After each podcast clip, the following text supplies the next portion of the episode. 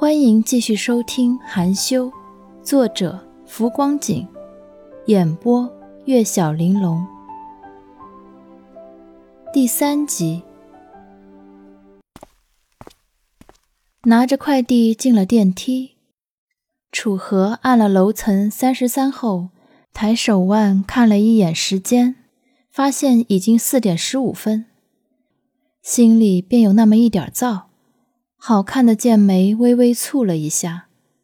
安城是典型的北方内陆城市，冬季寒冷干燥，夏季炎热少雨，春秋温度比较适宜，却很短，一晃即逝。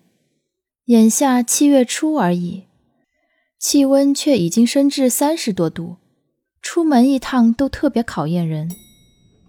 电梯抵达三十三层。他收敛思绪，步出电梯，两梯四户。他租住电梯右边尽头那一间，三三零三室，南北通透，将近一百六十平的大四室，两厅两卫。当初会看上并决定一个人租住这一间，原因很简单：精装修，空房，高。写作这件事儿需要足够的安静。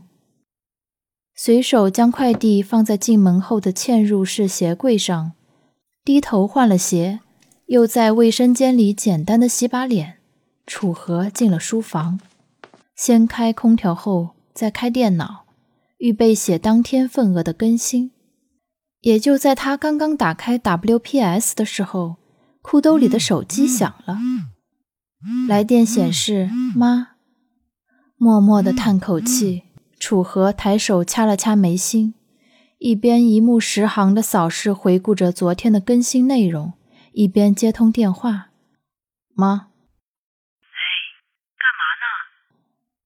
郭静然女士，五十岁，就职于县城民政局，天生一副热心肠，说话办事儿均有些风风火火，偏偏生了个过分内秀的儿子。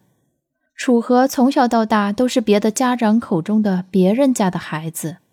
他相貌俊秀，出身不错，脾气和顺，成绩优异，四个优点集于一身，让他在学习生涯中永远都是班干部、优等生，起着各种模范带头作用，也让身为干部的父母省心且骄傲。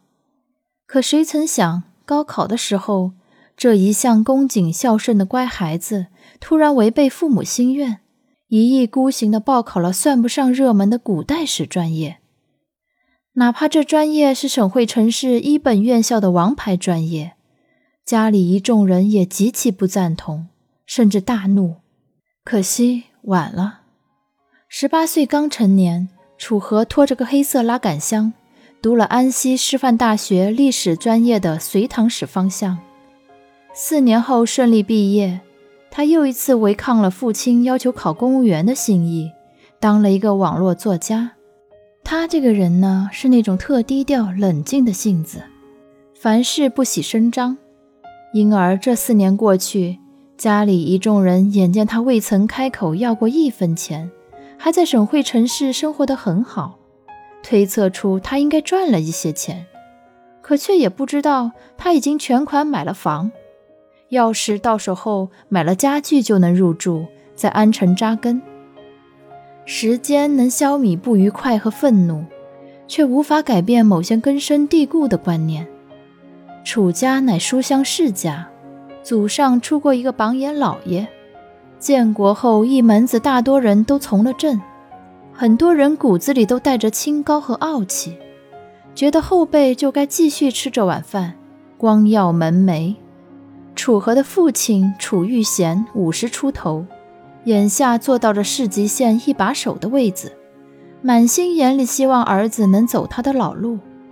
这次过来安城开会，临走前，也就是今天中午，和儿子吃了个饭，话里话外恩威并重，催他考公务员，甚至用言语给他画了一条璀璨仕途康庄大道。可。楚河无动于衷，父子俩不欢而散。远程关心的楚妈妈郭静然女士，在听了丈夫一通怒气指责后，这个电话便拨了过来。一个电话接完，已经临近五点了。本集播讲完毕，感谢收听，欢迎订阅。